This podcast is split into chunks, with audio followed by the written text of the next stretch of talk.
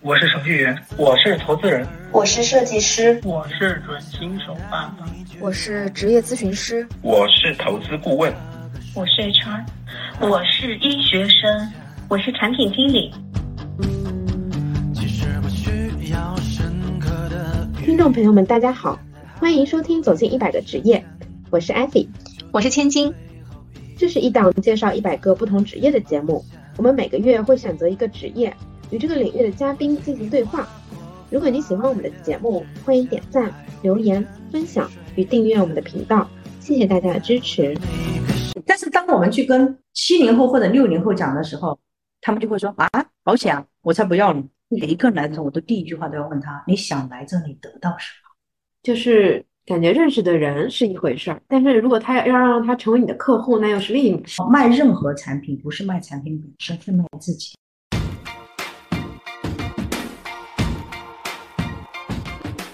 原来在 HR 的时候，他一年的年薪不到二十万，嗯，来到我们这里了，一年之后他的年薪是五十万，也就是说我七百人当中已经有一百五十个人现在是年薪至少五十万以上，给了每一个人洗牌的机会。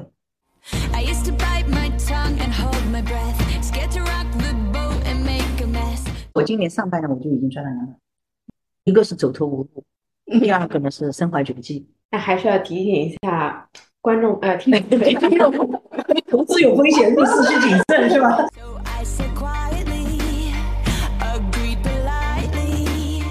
各位听众朋友们，大家好，欢迎来到我们走进一百个职业的第八期。我们今天走进的是保险经纪行业。现在利率下行，经济不景气，人们对于保险的态度也悄然的发生了翻天覆地的变化。十年前。大家还在说买保险啊，花那钱干啥？但现在街头巷尾大家都在说，哎，你今天买保险了吗？是哪家公司的呀？利率多少？给我推荐一下呗。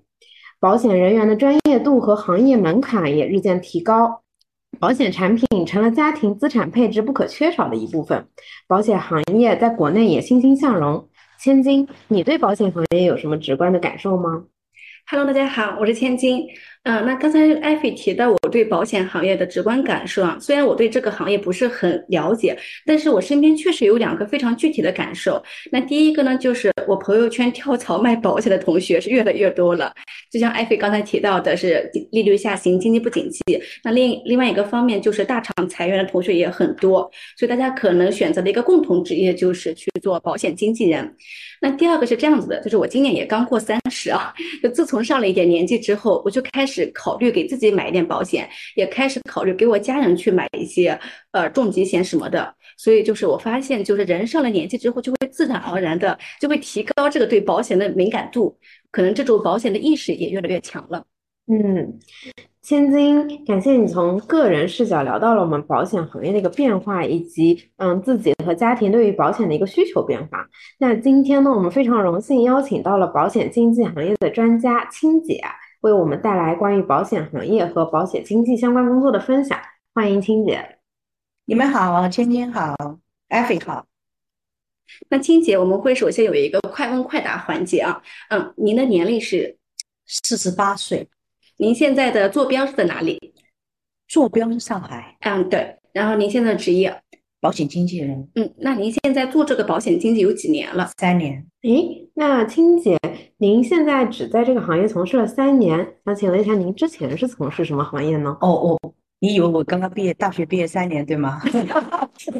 我是二零零零年大学毕业的，嗯，所以我之前做的是在一直在外企里面做人力资源，嗯、呃，我的最后一份工作呢是外企的人力资源，大中华区的人力资源总监，哇，所以我是二零呃二零年的五月份转型来做保险经纪的，嗯嗯，那是一个在什么样的契机下，您放弃了一个就是人力总监这样的一个职位来选择做保险经纪？哇，这个说起来话好长啊，嗯嗯、呃，第一个呢是因为嗯，其实我在我的职业生涯里面一直以来都还是比较顺利的，嗯所以我在很短的时间，可能比同年的更短的时间，我已经上升到我呃人力资源比较高的位置，所以呢，人力资源的相关的模块我都有全部都接触过，一直到我最后几年的工作，也就是说我从二零一八年开始，我的大部分的工作都是在裁员。因为外企从二零一七一八开始逐渐下滑，嗯尤其是外企的制造业，那么它的这个搬迁，嗯，包括制造业搬到东南亚地区，搬搬离上海，所以很多制造业开始逐渐的开始下滑，要裁员。那么我最后的两年都在裁员，裁到最后有一天我就开始在想说，如果我是那个被裁员的人，我该怎么办？嗯呃，我印象很深刻，我们当时有一个员工是曾经在公司有过癌症的，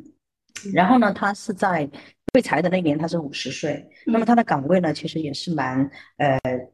专专业的一个岗位吧，相当于哈公司做了很久，大学毕业就来了，但他被裁掉了，所以当时他很崩溃，因为他的专业角专业的工作就意味着是说这个工作岗位在外面其实是没有那么好找工作的，嗯就他很专注嘛，而且所以呢，他就觉得他的人生就毁了，所以他就崩溃了。嗯那么当时其实我印象特别深刻，我那一年裁了我们公司的一些，比如说厂长啊、部门经理啊，那大部分的人被裁了之后，其实都是很不愿意走的。我经常听到很多年轻人现在告诉我说：“哎呀，给我一个包我就走。”其实因为那件事情没发生在你的身上，如果真的发生在你的身上，你就会想 “Why me？” 为什么是我？感觉到自己是被抛弃的一群人。所以呢，这个时候其实我就在思考说，如果哪一天，嗯，这个包给到了我，我会怎么样？那我的职位呢，其实因为一直很高，如果哪天我在五十岁的时候有公司通知我我被裁掉了，那个时候我一定是在市场上完全没有竞争力的一种一个人，所以我在想说，那我五十岁是又要失业了吗？所以我就在想，我是不是有这样一个职业可以让我一辈子可以做到老，嗯永远不用担心哪一天失去这份工作？嗯所以我是那唯一的一个出路就是想，我是不是要去创业？因为我是中欧是二零一九年毕业，就毕业的时候呢，我就问了同学说我想创业，他们就跟我指了很多的创业的方法嗯。最后呢，告诉我说中国有一个蓝一片蓝海嗯，就叫专门关注于养老规划的保险经纪的行业，所以我就义无反顾的做了这个选择。金姐，从刚刚您讲的那个您的职场经历，我们听到了您转行的契机是由于感受到了深深的职场危机，是然后对自己想有一个呃长期的职业规划。对，那呃，其实，在保险为什么选择保险养老这一块儿，以及您之前在人力资源这方面的嗯呃一些专业的能力是如何迁移到现在的这个岗位来的？啊，其实我做嗯保险并不是我第一个选择，嗯因为大部分的人习惯性的思维是说，我习惯我擅长做什么我就做什么，第一个思维对对吗？是第二个思维是说我习惯做什么我就做什么。嗯所以呢，我的第一个习惯，当时我想要独立出来创业的时候，我就想要做人力资源相关的，要么是猎头，要么是教练技术，要么是讲师，反正你一定是做跟自己相关的。嗯但是呢，我做了很多的分析了之后，其实我去问了身边做人力资源的人，他们都告诉我，他们也想做同样的东西。嗯，也也就意味着是说，如果所有的人想做的事情和你想做的是一模一样，对我们在商业上叫红海。是对于你来说，你的商机并不是很多。嗯所以这时候呢，我就跟中欧的同学说，我有这个这些想法。我们中欧的同学都跟我说，你应该去考虑一些蓝海。我说那蓝海在哪里？所以这时候他们有几个同学就说，那你考虑一下保险的行业，因为这个行业在中国是非常非常的新兴的。那么它的新兴是指的是说保险经纪的行业，嗯因为保险呢它是分了的代理人，也就是说我是某家保险公司的业务员，我们叫他代理人。嗯那么经纪人呢，指的是说站在客户的立场，货比三家，它是一个中介，嗯，它是一个中介帮客户去挑选保险产品的一个服务。在中国这个行业发展的非常非常的新，但是中国呢，一共有九十一家保险公司。嗯那么等这个产品越来越多，未来的产品越来越市场化的时候呢，大家一定想要去货比三家或者做一些对比。嗯然后我同学说，你应该看一下这个行业，他说因为这个行业在在西方。是非常非常热门的，而且人家做的很成熟，他们的整个保险经纪人，而不是刚才我讲的这种保险业务员啊，经纪人占他市场的 half half，嗯，占一半，对，但在中国目前只占百分之五。哦，嗯这个市场，因为中国大部分的保险保险的从业人员对都是某一家保险公司的代理人，嗯而不是经纪人。哎，我在想，那太好了，市场的潜力这么大，那说明空间就会很大。嗯然后我再去问我身边的人，他们都没听过保险经纪人，那我说太好了，这就是我要做的。嗯你越没有人知道，我就越要去。所以这时候我就去考察说，那什哪一家经纪公司是适合我去嗯这个深耕的？嗯，然后刚好呢，我就考察到我现在在的这个平台永达里，那它是专门做养老规划的，对，所以我因为又是养本身，呃，经纪人就是一个比较呃蓝海的一个领域，嗯那么养老呢又是未来国家的一个特别重要的一个领域。当然，我加入的时候大家不会那么认为哈，但是这两年我相信大家越来越多的人意识对到养老是一个非常非常重要的赛道，对吗？所以我觉得我的这个选择是非常非常正确的，因为我是一个逆向选择思维的人。嗯，对，就我并不是你认为好我就会去，你们周围的人都认为好，我反而就不会去；嗯啊你们周围的人认为都不好，我才会去。那么听姐，我刚刚听到两个关键词啊，第一个是因为我们的呃人口老龄化越来越严重，所以养老保险这个是个蓝海。那第二个是因为保险经济它跟传统的代理人的区别是，它是站在用户的利益，对然，后我们可以把它理解为是一个买方思维，不是一个产品的卖方思维。是的，对，那现在我可能会有一点一个小尖锐的问题嗯啊，就是在中国，你提一提到卖保险，可能就绕不过去一个刻板印象，是就是卖保就是卖保险的。是的。对，那这一个刻板印象对你来进入这个行业有造成一些阻碍或者心理上的障碍吗？有，肯定会有的。刚开始的时候会觉得说，我原来那么高的位置，嗯我突然来成了你别人眼中卖保险的那个人，肯定会很难受啊。嗯嗯，但是后来因为我的出发点，我一开始做这件事情可能和很多人就是不一样的，因为我的出发点并不是停留在我是一个保险从业人员，嗯我而是来做一家保险企业的。对，所以我的出发点不一样，嗯因为你不，你不管做什么，如果你是一份创业，其实你就在 sell 你的产品，同意吗？嗯对吧？哪怕我今天去楼下，我说我开一家咖啡厅，我也要去卖我的咖啡啊。嗯，我哪怕今天我开一家美甲店，我要去卖我的美甲。就是如果你是一家企业的负责人，你一定是从开始做起的，你要懂你的产品，懂所你以的市场是。以创业的思维在做目前的工作，是的，但这个利益确实，利益和目标确实非常的高。是的，对。对，如果我只是说我是来卖一份保单的，那我觉得我我觉得我可以做的事情其实很嗯，所以我更想要从一个创业的思维来想，假如这是一份企业，假如我是有这家经纪人的牌照揣在我的兜里，我应该做什么？对，所以这就是为什么我来了三年了之后，我的进步速度是这个平台最快的一个。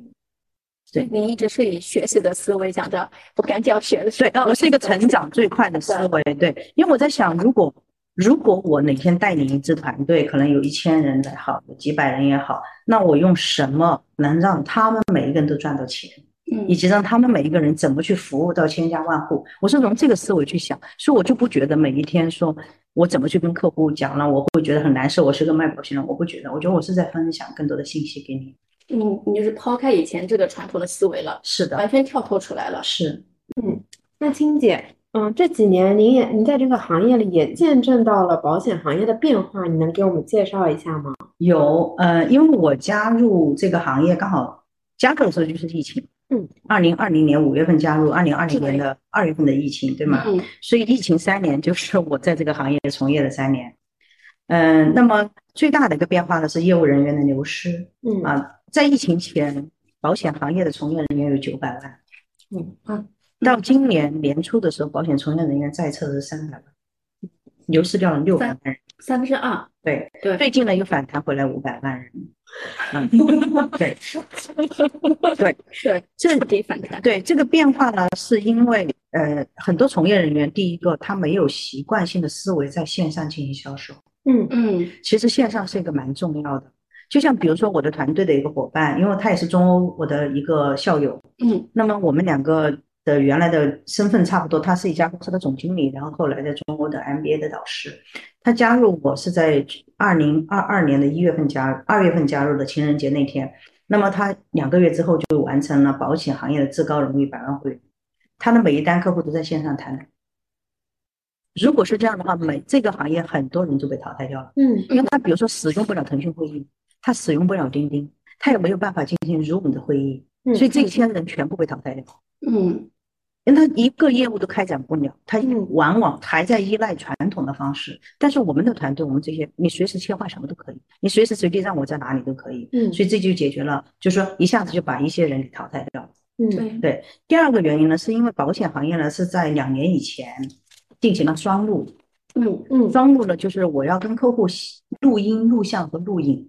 那它需要设备的，它也需要你有电子产品的设备，你有电子产品，那这样的话，有一批业务员又被拿掉了。嗯并且呢，国家呢对呃保险行业的这个地域性有管制。比如说，我是上海的业务员，嗯我其实我的销售的单子应该是要发生在上海，嗯对我有从业的地域的限制。啊，但是有一些业务员呢，可能他以前他就是全国各地都销售，对吗？他可能亲戚在河南、在河北，他可能去销售河南、河北都 OK，嗯但现在是不可以，所以他一下子就失去了很多客源。就没有本地优势了。是的，嗯然后第呃三个原因呢，是因为我们保险的行业呢，现在呢，它对专业性的要求会很高，嗯因为我们整个国家，嗯、真正的大家开始有钱，也就是去年脱贫攻坚攻坚才完成，对吗？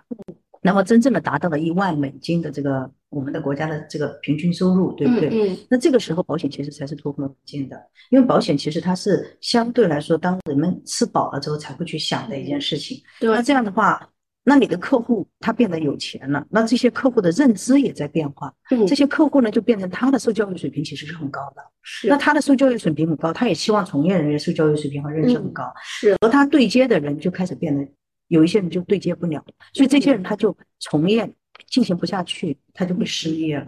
所以这就是为什么他在大洗牌的一个过程，所以他越是大洗牌，对我们相对来说会更开心，嗯对吧？因为他越是大洗牌，就显得我们专业人员就更重要，对是的是吧？对所以就说每一件事情，它的背后都会有我们叫，就是你的焉祸兮福之所，这个福之所负也，对吧？嗯对对，就是这个哈，因为你不知道它背后是发生什么，但是就看你怎么判断。那很多新的人，就像也经常他们会问我说：“金姐，现在这个业务员这个跌宕这么大，我对这个行业没自信。”我说：“你你要从反方向来看，你属于哪一类？你属于那六百万人，你还是属于这三百万人？嗯，那人家说退潮的时候才知道谁在裸泳。是的，所以我就特别开心啊！我就巴不得我说你们再再来两趟浪，那更好，剩下我们几个。”嗯慢慢捡珍珠，嗯因为你剩下的如果只是三百万人，但是中国的市场你知道有多大吗？保险市场现在它类似于中国的第二个房地产市场。嗯那么如果只有三百万从业人员，我们可以举个例子啊，假设我现在是从业养老，我是做养老规划的。假设啊，你说中国人，假如你一年，假如你一年为自己准备十，呃未来一辈子为自己准备十万块钱的退休金，你觉得过分吗？十万，一辈子哦，用三十年。在上海来说应该算很少了。很少，全国我算平均嘛，假如这样嗯十万，对不对？嗯中国有多少人？假如我就算十亿人，嗯我就不算十四亿人，嗯你说是是多少金额？这个金额你再除上，假如三百万人，每个人人均会做到多少保费？嗯，那那这个数量确实非常可观。嗯，这是非常大量级对的一个，就是量化大量的一个市场，但是对基本上人不会去用 data，大家都不会用数据去看问题嘛，嗯看的就是说这个行业不景气了，这个行业怎么样？嗯但你看宏观的远瞻性来看的话，嗯那这个市场它是多么重要。嗯因为中国的未来，我们国家的人的老龄化是非常严重的，嗯所以对国家是一的定会推养老。就算今年我们国家一月一号刚刚推出的退休养老一点二万退税，对吗？嗯嗯假如每一个中国人都买了一点二万，你觉得是多大的量？所以这时候是不是就显得留下来的人就弥足珍贵？嗯但是留下来的他一定是经过淘下来剩下的专业人员，嗯，之前听说就是保险行业可能只要大专学历就能进去了，是就显得这个门槛非常的低。对的，这是不是对外界的一种误解，还是什不么？是误解，嗯这不是误解。保险行业本来真的门槛很低，嗯啊，它和很多行业是不一样的。嗯，那我来举个例子吧。嗯中国的大学我们叫做西宽，叫做严进宽出，嗯认同吗？是啊，中国的大学是的就是我很不容易经过高考，然后我读大学写论文出来，对不对？我进去很难，但是我出来我混都能混出来。嗯是但是国外的大学叫做宽进严出，宽进严出，对吗？嗯有很多人都有可能上大学，但你大学不一定毕得毕业得了，啊因为你各种论文、各种老师开的书单，你不一定读得了。嗯所以它是两个体系。嗯那这就有点类比我们的保险行业和其他的行业。其他的行业，我是 HR 嘛，对吧？以前比如说你来找工作的时候，哎，你感觉你能拿到我的职位，但实际上你可能已经有两百在猎头在两百个人的人单子里面筛选出来的你。嗯嗯那么猎头，比如说他给到我 HR 最后的人的时候，他可能已经面过五十个人。嗯面过五十个人，拿给我的时候，我可能挑了五个，嗯，挑了五个人之后呢，我就拿这五个呢又给他的部门经理看，部门经理呢从五个当中挑了两个，再拿他到最上面的一个领导去，两个选一个。嗯，所以他叫严禁，对，你同意吧？嗯，但保险行业不是，他是你来，只要你学历达到一定的，经历达到的，我都让你来。嗯他通过你的学习的过程，以及让市场去验证你是不是成功。嗯，嗯，那那哪些人或者是他身上有哪些特质，才能让他成为那留下来的三百万人？其实保险行业来从业的，人家都说你两个嘛，就是原来这个呃谁的演说里面有提到哈，一个是走投无路，第二个呢是身怀绝技。吴晓波，吴晓波对吧，嗯走投无路的人相对来说比较困难，因为他没有体会过什么叫成功。嗯因为成功其实是有特质的，他身上一定是有特质。在他原来的行业，如果是成功的人，这种成功是指的是说，比如说我现在二十五岁，我在我的行业的成功，也就意味着是说我每年的公司的表现，可能我的我的这个绩效评估都是高的，这个叫成功，对不对？并不是说他一定得到很高啊，嗯品成功，那他就是做的很好的，这种人的保险本来就很成功。但如果他原来在公司里面，今天公司要淘汰他，明天要考核掉他，什么都不行的，这个人他就不叫成功。他的保险行业也成功，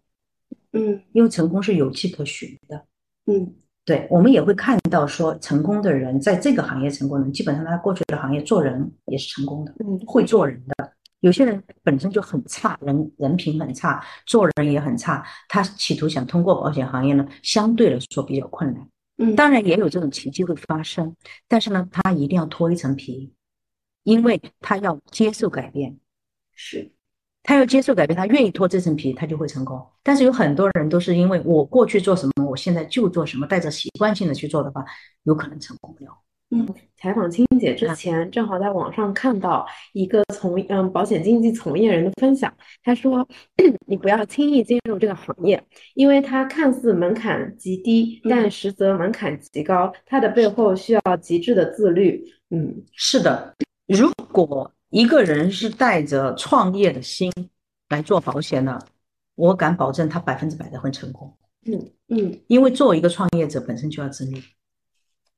因为你作为一个创业者，你说我今天去开一家公司了，没有人告诉你做什么的，你只能靠自己。嗯所以，如果是第一个是创业者思维的人，我能保证他肯定成功；第二个是打工，也就这两类人嘛，对吧？嗯第二个打工的人，如果他做不到自律，其实他在他原来的行业他又怎么样？所以很多人说，哎呀，保险行业的这个他看起来门槛很低，实际上门槛很高。我是说，是的，他门成功的门槛很高，但是呢，我觉得他有一点不一样的地方，他的容忍度很高。就像刚才我们说的，你说这个人什么人才能，其实他都可以进，给了每一个人洗牌的机会。比如我我举个例子哈，就像我们团队，我们经常开玩笑说，像我团队里面有两个人曾经是我的同事，一个呢是他原来的老板，一个呢是他原来的下属，他们两个现在都在我的团队，嗯，都在我团队呢，但是他们俩现在是平级，嗯所以你可以洗牌了。嗯，然后呢，另外一个小姑娘呢，她原来是一个公司的 HR，那么她呢来到我们这里了之后，一年一，她原来在 HR 的时候，她一年的年薪不到二十万，嗯，来到我们这里了，一年之后，她的年薪是五十万。然后呢，她呢，她的老板最近就加入了她的团队，在她的下面。然后她的老板为什么要来呢？因为她老板发现她这个下属怎么一年变得她都不认识，这么优秀，嗯所以她老板甘愿来成为了她的下属。嗯，大洗牌，是不是大洗牌的一个机会？所以就看你从哪个方向去想。嗯，对你，你如果想循规蹈矩遵循我原来一些做法的话，可能它确实有时候会让你掉下巴，觉得哇，这个怎么这样？哇，怎么这样？怎么这样？但是很有意思，非常刺激。 嗯。 I guess that I forgot I had a choice. I let you push me past the breaking point. I stood for nothing, so I fell for everything. 哎，青姐，我还有一个问题啊，就是我之前听到一个分享说，保险行业不是很喜欢，嗯就是呃大学毕业就来，就是一个非常简单的一个背景的，是他更喜欢你在各行各业已经有了很长的一个时间经历之后，你再来选择保险经纪这份工作，好像这样子的成功性会更更高。我不太认同。嗯嗯，我觉得所有的人，只要你有这个想要突破自己、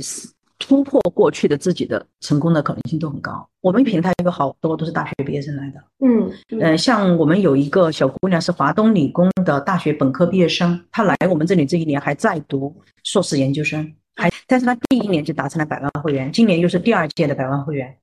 我们因为我们是有方法去教的，但是关键是说你要去有这个执行力。有很多人他是没有执行力的，他有执行力他就能成功。嗯，那么我们还有一个女孩是从内蒙过来的，一个人都不认识，内蒙的大北，在北京念的大学，内蒙的小姑娘来到上海，一个人都不认识，天天到城隍庙去拓客，现在已经完成八届百万婚，是我们公司每年的 COT 年薪两百万。哎，金姐，这个百万会员它是什么意思呢？百万会啊员它类似于这个影视业的奥斯卡，嗯啊，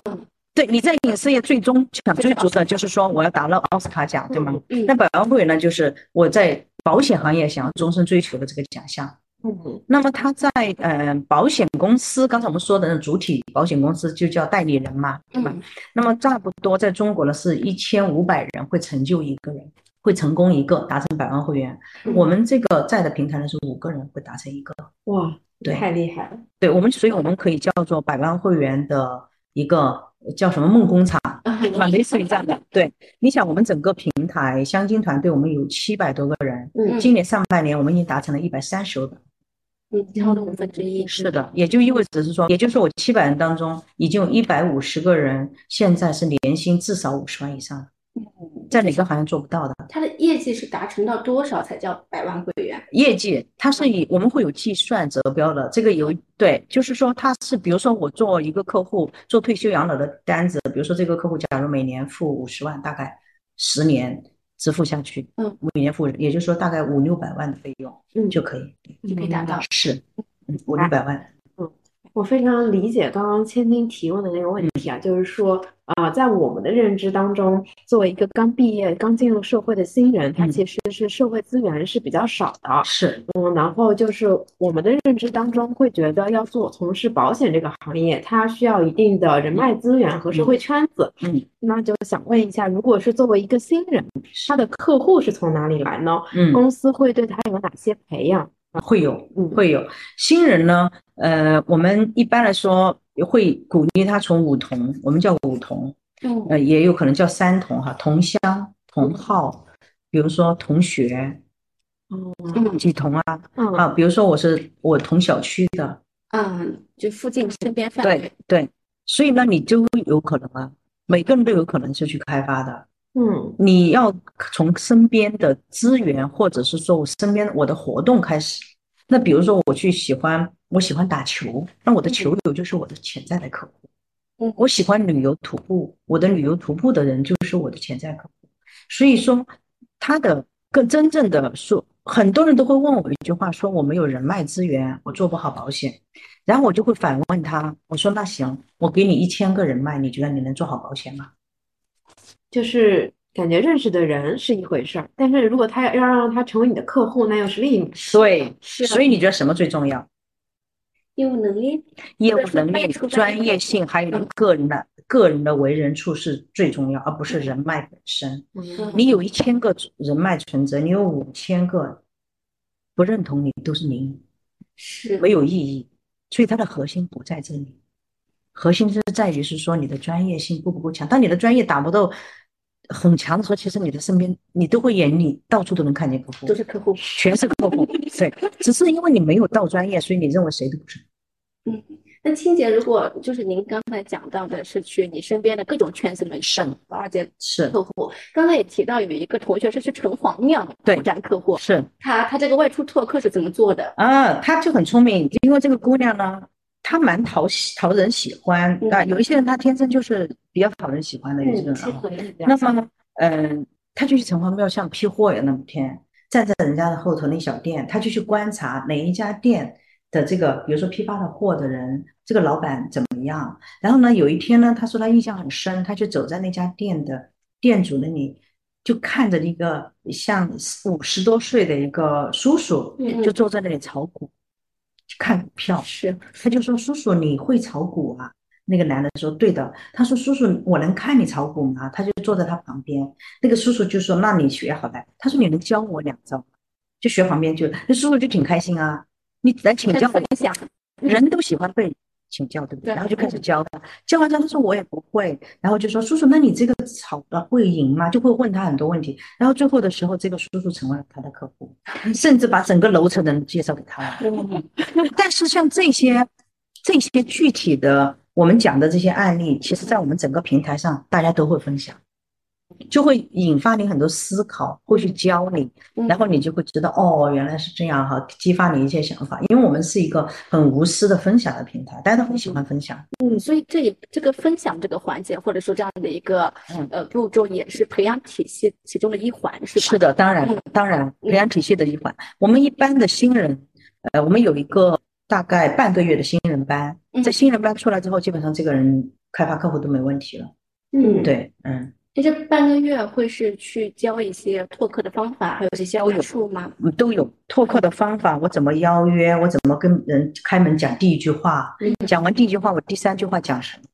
然后呢，接下来我的产品是什么，以及保险的真谛是什么？为什么要做保险？对保险对人类的这些有什么？就是除了心法，还有技法，除了软项的技能，还有硬的技能，嗯，都会教。我团队有一个女孩儿，她是我中欧的一个呃校友，嗯她是在公司里面呢做企业的高管的，嗯但是她的工作呢和外面的联系特别多，但她一直觉得自己情商不够高，嗯嗯一直很觉得自己在这方面有问题，嗯所以她就来我团队入职。她来的目的就是想参加我们各种活动来提高自己，然后最后呢，提高自己的能力之后，把自己嫁出去。 因为我觉得功效。我因为一直跟他们讲说，卖任何产品不是卖产品本身，是卖自己，你们认同吗？嗯你是要卖自己，对不对？如果我说你连自自己都没卖出去，你卖谁？对对，我现在工作之后，我有这个感受，就是我有意识的去经营自己的这个在职场上的是这个的口碑。是的，对，打造个人 IP，对对很重要。印象很深哈，就是有人跟我说啊，你是卖做保险，你是卖保险的，我没有做过销售。我就问他，其实你是一个销售，你知道吗？他说不会，啊我从来没做过。我说你你跟你同事关系处的怎么样？他说也还行。我说你在你同事面前，其实你就是一个销售，你跟你老板你也是个销售。有时候你的绩效评估为什么总好好不了？你总得不到晋升，就是因为你做不好销售啊，你没好好的卖自己，嗯，是不是这个道理？是的嗯，你在同事当中，在公司里面，其实这个是最基本的一个逻辑啊。大家听的最多的一句话就是，你在面试的时候，其实就是在向面试官销售你自己。对呀、对呀、就像我去见客户，我也是在给客户销售我自己啊。嗯，你并不着急说我一定要把产品推给你，而是你要把自己第一步走出去。是的，他认可你，他就会找你；他不认可你，你讲一百遍都没用。酒香也怕巷子深。要站在巷子的门口，偶尔去吆喝一下，可以可以要的。 好的，那我们进到下一个问题啊，嗯就是刚才青姐其实讲到，因为有保险经纪人，可能有好多可能还是在在大学，是或者他自己还有一另外一份工作，是那是不是对于来说，就是很多人可以把它当做一份副业在做？呃，我认为是的，我认为是因为保险本身它相对来说，呃，其实它的工作环境比较宽松，嗯不像我们以前就是说我一定要朝九晚五，所以保险它不要求你朝九晚五，你的工作地点其实是 everywhere every time，对不对？嗯这都没有关系。就像暑假，像我们这里就会有很多人带孩子来上班，我们甚至有同事带妈妈来上嗯班，因为他妈妈是一个可能有点老年痴呆，所以他不忍心把妈妈一个人放在家，他每天带他妈妈来上班，他妈妈没事就到我们教室里去听课，状态特别好。嗯，因为他相当于有这么多同事在陪伴他妈妈，嗯这个很好。然后还有孩子假期，有很多人他也不忍心把孩子放在家，所以他就天天围着孩子转。那么我们就建议他把孩子带到这里来上课，他带到这里来，他上他听课，他孩子也听他，或者他在做别的，他们孩子在旁边做自己的功课。嗯因为我们都说，呃，其实呢，嗯哼，二流的妈妈呢是做老师，一流的妈妈做榜样，嗯，特别赞同。嗯，是吧？我觉得自己是孩教育孩子最好的最好的一榜个样。对，你做什么，其实他最后真正的学霸不是父母教出来的，是父母做了一些对的事情让他看到。因为我们家，嗯，就是我们这个家族的孩子学习都很好，嗯，对吗？是我的一个外甥女在上北京大学的大二经济经济学专业，嗯有很多人都问我，你们家这些孩子怎么学习这么好？我说，因为我们家都不上辅导班，也没有，我们连我姐姐他们连这个孩子的功课本都看没看过，但他却能上，为什么？是因为你做一些榜样，你做一些你该每天回家，你该读书看书就好了，你不用告诉他该做什么，因为你你告诉他越多，其实你就成为他的天。如果我是一个宝妈，我天天待在家里，我告诉我的孩子应该做这个，应该做那个，你不应该做那个，我的孩子可能最终最好的命运就是听了我的，嗯但这样呢，他将来也待在这里。对，而而且且它它又是潜移默化的，是的，嗯是自己的影响力。嗯如果你你不要告诉孩子他应该做什么，让他自己去做给好他看，嗯所以这个是宝妈，我觉得对他们是有帮助。嗯第二个是关于第二曲线的职业，对吧？嗯现在都说流行斜杠嘛，是的自从疫情之后，大家都开始斜杠了，对吗？很多斜杠，我团队里面有搏击教练，啊教 boxing 的，嗯他是我这里的斜杠。嗯，然后呢，有期货公司的是我这里的斜杠，有基金公司的是我这里的斜杠嗯，有做投资人的是我这里的斜杠，有律师事务所的也是斜杠，嗯我很 OK 的。但是每一个人来的时候，我都第一句话都要问他：你想来这里得到什么？因为每一个人做每一件事情，必须要有一个目标嘛。它的答案可以是蛮可以是买，可以是各种，嗯因为你的答案不是给我，是你给你自己的。嗯。然后第二个问题，我问他，你想从这里的这个斜杠每一个月的收入得到多少？因为你呈现的状态就是你将来收入的匹配。嗯如果他告诉我说，哎，我每个月在这里想得到两万，我说很好啊，那很容易，嗯，对吧？我就告告诉你该怎么做就可以。嗯但如果你告诉我每个月我想要二十万，那我就告诉你应该怎么做，就是我会根据你的情况来告诉你你该做什么。但是如果你最后你说我每个月我想拿两万，但是我每天什么都不想做，sorry，这必须，因为你的付出和你的回报一定是成正比。嗯嗯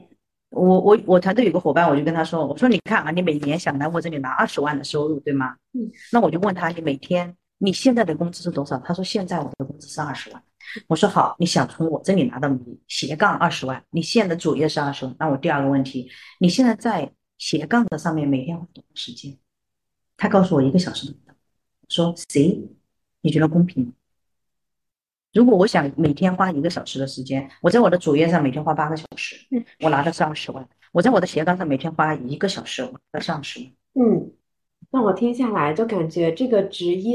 它的想象空间非常大，嗯而且它跟其他的职业和行业都有很大的区别。嗯，就是它的收入可能它没有一个很标准的没有曲线，而是取决于你这个从业者你想获得多对少。嗯嗯我我举个例例子吧，我自己呢，嗯，我在原来的职业里面，我大概年薪在一百五十万，嗯就是我原来是大中华区人力资源总监。那么其实我再有再多的想象空间，我也觉得也差不多是这个样子，对吗？所以呢，我的工作其实也很忙，因为我要跟海外联系，我每天晚上的电话会议，对吧？你周末还要加班什么，其实事情很多。嗯那么经常呢，我的午餐呢都是边吃饭边开会的，就是在办公桌上或者同事大家叫了午餐，然后边吃饭边开会。我的节奏大概是这样，所以呢，我就拿着我曾经的节奏到了永达里来工作。然后呢，但是呢，我每一个月我至少会去旅游一次，在永达里工作之后，我还平衡嘛，对吧？嗯但是我到了这里之后，很多人跟我说：“姐姐你好卷。” 你卷到我们了， 对，他们说你你你好卷，我说没有，我说你知道吗？其实我就和我原来的工作状态差不多，但是我今年上半年我就已经赚了两百，它是公平的，嗯，就是不需要你额外说我一定要怎么怎么样，只是我的一个工作习惯啊，我并没有说我觉得我在这里卷的不得了，对不对？我在我原来的行业，那也没有人跟我说我卷啊， 每个人因为你工作状态都一样啊，你去看同事基本上都是忙成这样，对不对？这些我觉得是公平啊，我不会觉得很开心，因为我的每一份付出，包括今天我安排我们今天晚上开会到几点，我今天做什么，没有人安排我，嗯我自己安排的自己，你就能做主，那种感觉是不一样的，你自由的灵魂，你知道吗？嗯， 这可是现在非常多年轻人向往向往的一个对对对，境自界由的转灵魂，你折不会一被人样掌控，而且你会觉得我活得，呃，就是我的表里如一，嗯因为我也不需要有政治斗争，我不会因为哪个老板我要拍他马屁我才能得到晋升，我不需要拍马屁，对不对嗯？然后呢，我也不需要跟这个这这个打好搞好那个搞好怎么样的，不需要，对吧？我我就活得很真我，然后呢，你又很开心每天，所以我们这个行业的人他们都说，做到七十岁的八十岁怎么看着都那么年轻，因为确实是也比较比较开心嘛，也比较通透一些，嗯。那还是要提醒一下观众呃听众朋友投资有风险，入市需谨慎，是吧？这一份这一份自由嗯和高收入，它的背后透露着非常极高的自律。是的。对对，嗯，我很自律。嗯，我我的自律其实有一点自律的可怕了啊，坦白讲，真的，我一直以来就是这样的。比如说，那青姐，比如说你做给我保险介绍一下你的一天是怎么样安排的？呃，我每天早上六点半起床，嗯起来了之后呢，在家做早餐，然后就开车来上班。到了公司了之后八点半，我们就会有一个 role play，就和同事之间做案例研讨。嗯研讨完了之后呢，我们就会有早会的一些案例的分享。结束了之后十一点半结束了，结束之后就是你的 free time。嗯这时候我就会约客户吃午餐，嗯约一个客户吃午餐，反正自己吃饭对不对？干嘛自己吃呢？找个人一起吃，然后约完客户吃午餐之后，可以约客户在下一个客户下午茶，嗯两个结束。这时候我会约健身房去健身，嗯啊，健完身了之后就回家吃晚餐，吃完晚餐之后就散步。那有些时候散步的时候再约一个客客户一起散步， 健身的时候有时候约客户一起健身啊，所以你的生活已经融入到工作了，嗯工作和生活其实是在一起。那么晚上再回家，和家里人在一起，嗯基本上是这样的。对，但是我今天要不要约个人跟我去健身，要不要我去约一个人去这个散步，都是我自己决定的。嗯，我可以自己去控制我今天的一个时间节奏。比如说，我今天我觉得很累了，那我就晚一点起来，晚一点过来。下午的时候，我找个美容圈眯一会儿，太累了，对，我去睡一觉，然后等会儿晚上再去见人。就是你每天的 schedule，你都是自己排。嗯，对我，我会每一个周日会把我下周、再下周的日程都排好。我今天见谁见谁，我都会排得很紧。嗯然后这样的话，我就不会有任何浪费的时间。时间管理现在就嗯尤其的重要，时间管理大师是时间管理很重要。对，嗯你要把你的时间，就是不要把它浪费去刷剧啊这些什么。只不过可能我我基本上不太刷短视频，对不对？但是我每周都会保证至少看两三部电影，嗯在家里看也好，在电影院看也好，这样的话让自己一直有知识的储备。你还看书，新鲜的东西要进对，来你会有新的东西进来，因为你不能只有自己的专业，你一定是一个丰富多彩、呃嗯多样化的人，对吧？你又要会生活，你又要会工作，不能只是一个生活的机工作的机器嘛，因为嗯你工作的目的不就是为了更好的享受生活？没错，要成为一个立体啊、丰富的人。是是是嗯，我们一直推崇的是一个全人的理念，就是我要有这个完整的家庭、美满的家庭、美满的婚姻、爱情，对不对？然后我也要有全力以赴的事业，然后我也要平也有很好的这个嗯自己的受教育的机会，然后呢，我还要去旅游，我还要健有健康、有美、有有还要美，对不对？这些都要嗯。确实非常绝，选到我了。我之前听到就是在之前的一个保险的一个分享，说是三分之一在工作，三分之一在学习，三分之一在旅行。那这个底气应该就是来自于这种自律。来自于时间管理嗯啊、就刚才我说，比如说我从早上这个七八点钟一直到十一点，我不会把这个时间浪费在任何地方，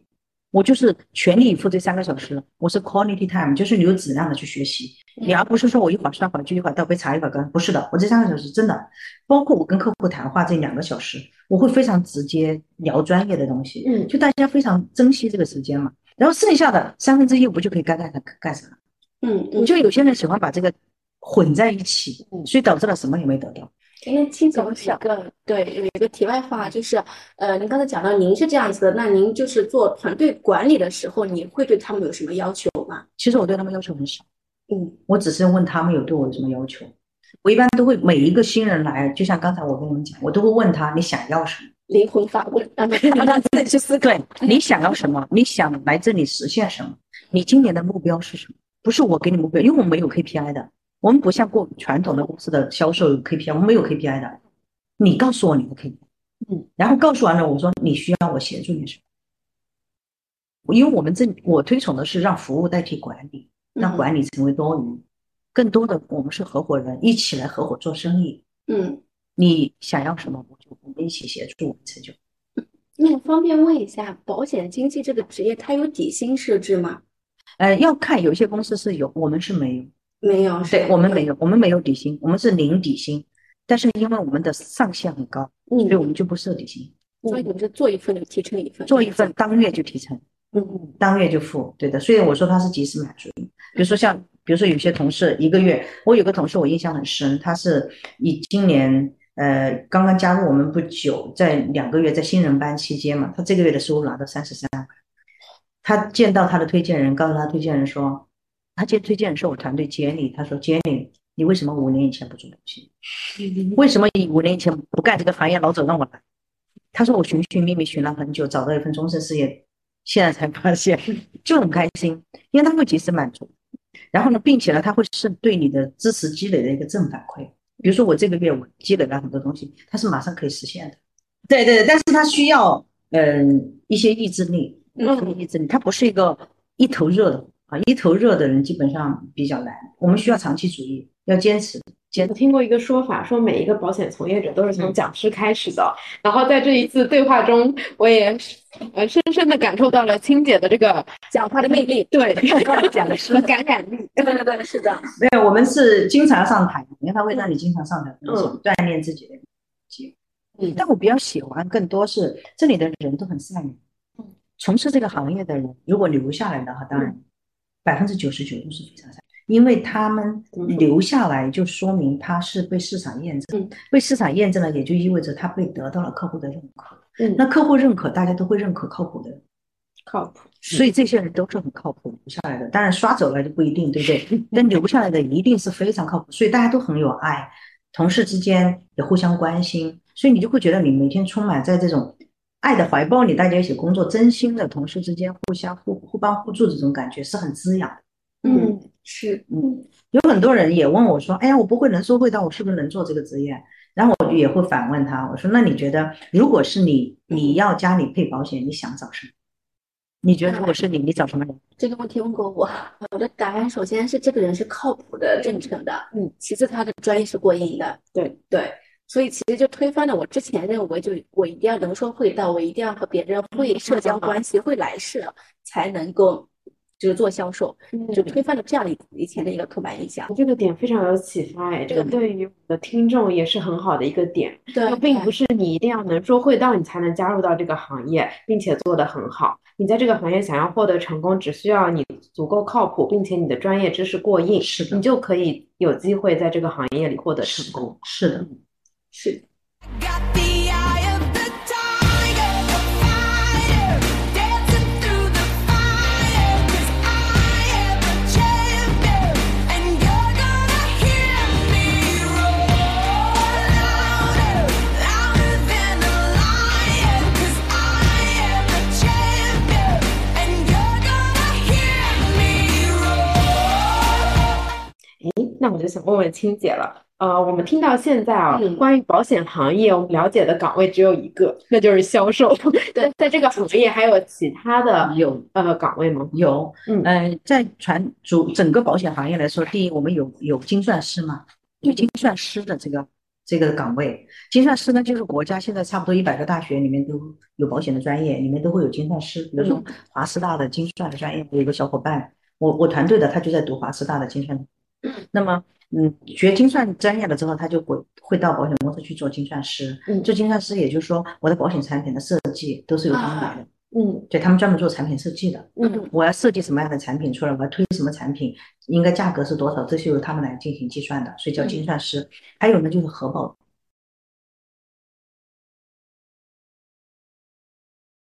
核保是什么？就是说我要这张保单，我保险公司会不会承保？嗯会不会接受你？他是要拿去给核保看的，核保他要进行检查，看你的所有的你的告知的事项啊，你的病历呀、他全部都要去看一遍。嗯他就是每一个都要有核保是预核保，比如说我在投保之前的核保，那后面呢是有我要理赔的时候还有嗯啊我要不要理赔你，理赔多少金额，对不对？然后后面呢还有理赔员，专门负责理赔的单子的跟踪的。嗯嗯基本上还有，当然就有保险公司的类型，就是行政的类型的那一些人，嗯嗯基本上就分这几种。那这些岗位它的一个门槛和它的收入情况是怎么样？嗯，它的门槛相对来说也会比较，就是大学本科生嘛，基本上都会去做这样的一些工作岗位，对不对嗯？但它的收入啊，相对来说就会和我们传统的各这个行业的类型很像，嗯就行政的人员啦、研发部门的人员啊，基本上是这样。但是相对来说高一点的可能是精算的这个嗯这个岗位会高一些，像核保人员、理赔员相对来说他们会低一点。嗯，对，精算师我也有大概有个概念，就是好像目前越来越多人去考这个证，对，考这个证，对很多人去考精算，对，我听过一种说法，就是在整个产品的全生命周期中，收入最高的是两类人，一个是产品的发明者，是第二个就是销售人员。对，是的，是的，嗯，那销售人员呢也会显得很重要。像像我原来做 HR 的时候，嗯我们第一，我们工资最高的肯定是销售部门的老大，嗯对吧？第二个呢，有一个核心的内容就是，假如你想做一家公司的 CEO，你一定是做过销售的，没有哪家的公司的销售 CEO 其实没不懂销售的，对，因为懂销售就会懂业务，懂才会客户懂市场、懂客 户。嗯你不然你做不了这 E 种 CEO。是的，不懂市场就没有办法把公司变 现。是是是的，好的。那我们接下来聊一聊养老保险这个事情啊，嗯就是青姐，您刚刚提到您所在这个职业，就是在养老保险是一个非常大的蓝海。是那因为这个市场情况是，我们的国家是进入了老龄化的阶段，所以对大家对这个保险的意识是提高了。对，嗯，那你如果对于我这样子的一个普通人，就去配置保险，有什么建议吗？嗯，你知道现在保险进入了小孩子的那个教学教科书，你们知道？因为我们团队有很多人，他有孩子，零零后啊，九嗯这个一零后，他们的教科书里面有保险，对，告诉他什么保险公司安不安全呀，保 险公司安不安全，怎么挑选保险公司啊？如果是理财，一家人家是这样，他应该买保险吗？问这些问题，所以从娃娃已经开始抓起了，我们国家。嗯，但是在我这个年代，因为我是七零后嘛，对不对？那个时候不可能有这些问题，现在的孩子都有啊。所以呢，我也会发现我们的客户，九零后的客户都是主动来找我们。嗯，他会跟我说：“哎，姐姐，你帮我看一下我们家的保险，啊或者说你跟我看一下，我想要养老了。”我们就说：“What？九零后你开始想养老了？”啊，他呃他就说：“哎呀，我已经老了，对不对？很好玩啊，年轻人。”但是当我们去跟七零后或者六零后讲的时候，他们就会说：“啊，保险啊，我才不要呢。”嗯，对，因为每一个年龄层段真的会不同，所以这是为什么我会觉得将来零零后的人，他都会自己会想各种办法地把自己的眼光准嗯啊，越到年轻人越知道这个危机，越年纪大的人没感受到。所以说，你我们国家如果是十四亿人啊，那就相当于三分之一的人都是六十岁以上的。现在我们国家我们叫抚养比，抚养比指的是说年轻人多少年轻人养多少老人叫抚养嘛，啊赡养明嘛白。现在呢，基本上是九个年轻人养一个老人，接下来是七个年轻人养一个老人，再后面是三个年轻人养一个老人，再后面有可能是一比一。所以这就是为什么我们国家推三胎政策，推二胎政策。那你你又看到，从去年开始，我们国家的人口出生已经跌破七百万，每是，曾经是每对年呀二点八，两千八的，现在是七，那我们期待这七百万人去养两千八百万，怎么可能？所以这就是为什么说一定是自己来准备这个。所以如果年轻人的话，我建议你们越早是越好的，越早越好，因为他因为财富是等于时间乘金钱乘复利，它时间本身就是赚钱的。所以保险其实它就是看的就是时间价值。那么如果像年轻人，假设啊，我现在的嗯我一一年，假如我交两万块钱，等到你们六十岁或者六十五岁退休的时候，你们一年可以领至少五万块钱。但如果不是像我现在交两万块钱，我退休的时候只能领一万，因为我的时间没有，嗯嗯没有时间杠杆。对，所以我就会建议说，年轻人，因为你会以很小的金额，但这个两万块可能在你一一年当中根本就不算回事儿，对吗？嗯，但是这个五万块钱对你的退休，其实它可能算一大事儿，因为你年轻的时候可以少吃一口饭，嗯但是年纪大了你不可能没饭吃。是，所以我发现就是人的认知和意识非常重要。就如果外外力 push 你的话，你可能还不会改变；但是如果你的意识发现这件事情，意识到这个老龄化跟你自己是息息相关的，那就会做出一些行动了。对，因为国家一直在讲这个老龄化，这就说明了一些问题。如果你们看了朱明，就是大这个清华大学那个朱明教授的这些讲话，你会觉得其我会觉得很恐怖。其实这个，因为国外的每一这些发达国家，他们平均用了一百二十年的时间变老，他们是先有钱。嗯，因为欧洲国家都是很有钱的过去，然后它再变老。中国我们是一直穷着的，然后我们又变老，所以我们只用了二十四年时间变老这个国家，非我们叫做跑步进入老龄化。所以大家现在大部分人没有意识到，但是接下来后面几年我们会越来越意识到，越来越意识到，我们不能靠任何人，我们只能靠自己。听青姐这么讲，作为九零后，我真的感觉危机感非常强烈啊。但是嗯同时用逆向思维去思考，我又听出来，就是这对于保险的职场人和想进入到保险行业的小伙伴，它是一个非常好的机会。是，嗯我经常跟他们开玩笑说，呃，我就等着那一天，我们的楼下会排着长队，说青姐，求你卖个保单给我吧，嗯 因为我很着急拿去抵税。你们记得，在中国二零零零年左右，我们国家推出了买房退税。嗯，因为那个时候国家刚刚推出商品房，想让你每个人都买房子，对不对？之前是公司有分房嘛，后来推出方商品房嘛，后来呢，所以你在上海呢买房子就可以推个人所得税，买房子可以给男性户口。嗯，因为当一个国家推政策，他想要推这个政策，他就会有一些税收方面的优惠或者来推政策。你们学经济学应该知道，对不对？确实是买保险退税还是卖保险？现在是买保险退个人所得税，但将来有可能买保险还会退你其他更多的个人所得税。嗯，其实就是国家一直在非常强烈的就去呃倡导或者说引导，对，支持，大所以家你去配所以合你一些要看风向嘛，我们做什么事情都要看风向，是的所以这就是为什么我会认为这个行业有机会的原因。你要看国家的政策的导向，嗯它找政策的导向，第一个先从退税开始，嗯然后接下来的话，国家还成立了国民养老保险公司，对吧？嗯有十家保险，十家这个基金公司，还有银行一起成立了一家一百个亿资产的国民养老保险公司。为什么？这些都是一些风向，所以我们说我们要看远了，你才你才知道我当下该做什么决定。那但是国家对房地产行业的风向就很明确，对吗？所以这就是为什么房地产行业接下来它会受到很大。我们在三年以前、五年以前，国家说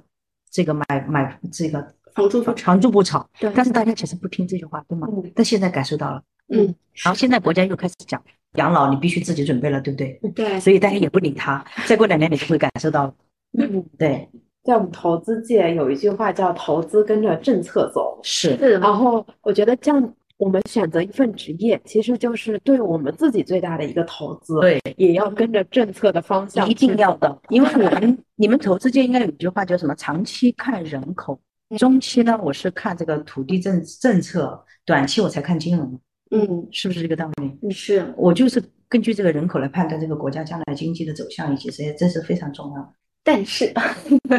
就是其实提到了这个职业，非常是一个蓝海，也是一个非常职业机会的。但是，就还是现实生活中还是存在一批人，就可能是我们的听众，是他们可能也听到这个机会非常好，但是可能还是摆脱不了以前的传统刻板印象，或者说就踏不出第一步。因为我之前看到一个姐姐分享，她说嗯她往前走一步，然后再往后退三步。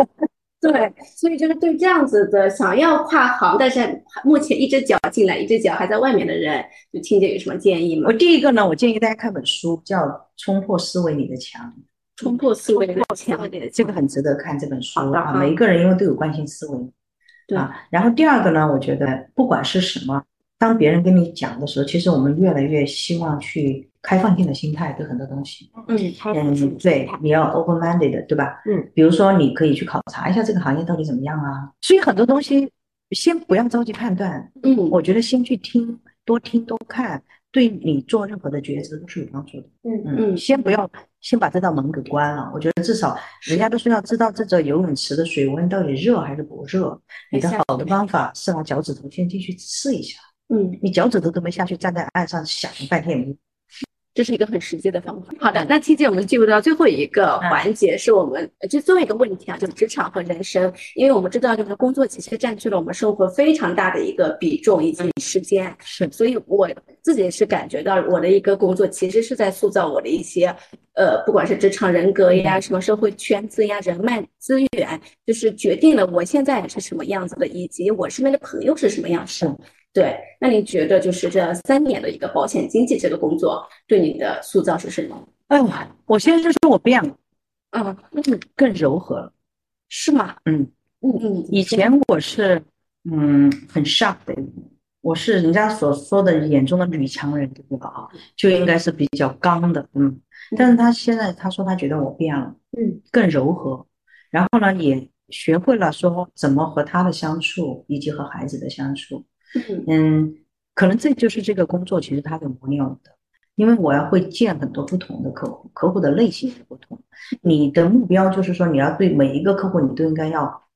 最终成交这个客户，或者是说我会有一个最终的走到下一步我们和这个客户，对不对？所以你要想各种办法，嗯你这种办法呢是说，我至少不会硬来嘛。对不对？你不可能像以前那样说，你到底听不听，你到底怎么样？对你，你最终一定是要让这个客户接受的。所以你就要开始去改变自己，我的沟通的方法也好啊，我应该跟他交流的方式方法，我要知道这个客户的类型是什么，比如说他是 D 型、I 型、DSC 嘛，对吧？每个类型的人，我应该也应该跟跟他沟通交流是什么。然后呢，经常呢，你也会内观，因为你跟客户没有最后 make the deal 的原因，不不应该是客户的问题，都是自己的问题，只能在自己的身上找原因。所以你养成这个习惯了之后，比如说在家里，你有时候可能跟家里人有一些，你就会去自己找原因，不应该总把问题推在对方的身上，因为别人都没问题，其实都是自己的问题，对不对？所以这样呢，你就开始不断的在成长啊。今天我好像有一点什么问题，那反思会变得越来越多。然后呢，再加上你见的场景很多了，事情经历的多了，人就开始变得平和。是的，所以我们这个行业的人，你看像唐总他们，你看到的都很温柔，但实际上你觉得他们真的那么简单吗？应该不会，他一定是经过了很多的磨练了，十八年的从业经验，有经历了多少，但是他会越来越柔和，越来越柔和。你看我们这里的越职务越高的人越柔和，而且家庭都很幸福。外柔内刚，对，也是有一颗非常独立而坚强的是内的心。，对，但是更懂得去更柔和的去处理问题。嗯对，之前像听到水一一样对，之前听到一个词叫内化，啊就是对你可能经历了很多外界的事情之后，你反而就是重新塑造了你自己，对所有的东西就武功都内化在心里。对，以前我们的方法就是说我遇到个石头，啪冲上去，对吧？是不是这个样子？我就越过去了，对吧？现在就不是，你想办法像小溪一样的绕嘛，绕过去，它一样能够化解。所以说，我觉得这个是这个行业所给予我，我觉得最大的你，嗯，你会变成一个更朋友心目当中也觉得更完，就是完整一点的啊。那家庭当中，大家也觉得是说很好，而且家人也很支持哈、各种你会觉得有，就是自己得到各种这种滋养，嗯，更好的自己。嗯，好的，非常开心听到青姐分享是她的这些变化。对我感觉这个一个多小时的对话中，我们也得到了很多启发，也引发我们之后进行更多的思考。是的，是的，嗯那最后还想青姐，让青姐给我们分享一下，嗯，对于我们节目前的听众朋友们，嗯，无论是想要呃从事保险行业，还是那些嗯目前正处于一个迷茫期，不知道未来想要走向何方的嗯应届生，或者是想要转行的朋友们，有什么建议吗？嗯嗯，首先第一个，我不希望每个人都来做保险，嗯因为我们国家整个国民的发展需要各行各业的优秀的人才，嗯对吧？尤其是需要一些人深耕在他自己的，比如说有些人他是科学家，啊我们需要这样的一些人。然后我觉得是说，当只是说你在迷茫的时候，你实在不知道去哪儿，或者是说，我觉得我现在的职业不是我还没找到我那种感觉，你明白吗？人有时候你会觉得像天幕开了，冰一下，哇，这个就是我我喜欢的，就像一见钟情一样的，我找到这种感觉，对吗？那我如果还没有找到这种感觉，我建议你不妨来尝试一下。啊，没准它就是你的人生的真正的第二曲线的开始。我们都说人生，嗯，是有三个，就是说蜕变的机会的。第一个就是受精卵形成的时候，第二个就是你出生的时候，第三个就是人到中年，或者说你遇到其他的时候。那如果这样的话，我建议是说，如果你发现我还没有这种真正的蜕变的开始的时候，没有这种冰那种感觉，不妨来尝试。嗯，我的团队呢，因为是，嗯，我打造的是这个三高的团队啊，学历很高，绩效很高，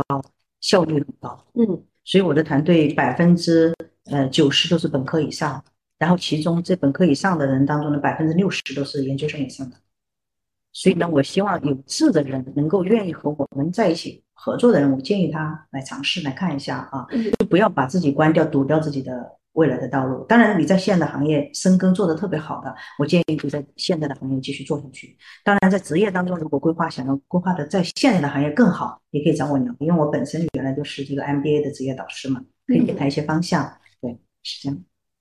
哇，那我们听众朋友们有福 了。对，我刚才听到青姐姐一直在说，你不妨来尝试一下，只是给我们所有的听众以及所有所有的职场人一个一个一个思维吧，就是你嗯不妨轻装上阵，然后等你真的发现这个行业或这个职业是你想要想要的，是你喜欢的，那就在这个行业深耕下去。对，先呃，不要说 yes 和 no。对，我感觉今天的这一场对话，呃，青姐不仅给我们分享了很多关于保险和保险经纪方面的知识，同样给我们把我们的节目带到了一个更高的高度，就是我们在生活当中，无论是对于职业，还是嗯，对于你在亲密关系当中，还是其他的事情，你都持一个开放的一开放性的一个心态，然后不要给自己有一个限制性的信信念，嗯，这样勇于去尝试，只有试过了才知道那个到底是不是你真正想要的。对，是的，嗯，人生不留遗憾，嗯，这是非常重要 的，人生是旷 野。非常重要，不要留遗憾。嗯，好的，谢谢青姐。好，谢谢你们两位，非常开心。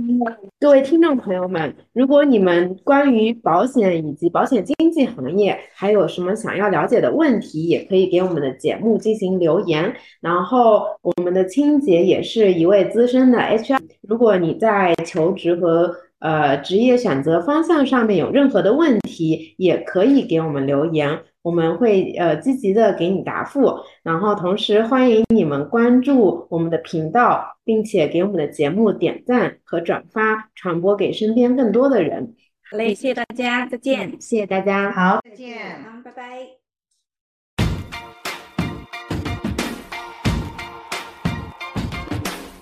I used to bite my tongue and hold my breath.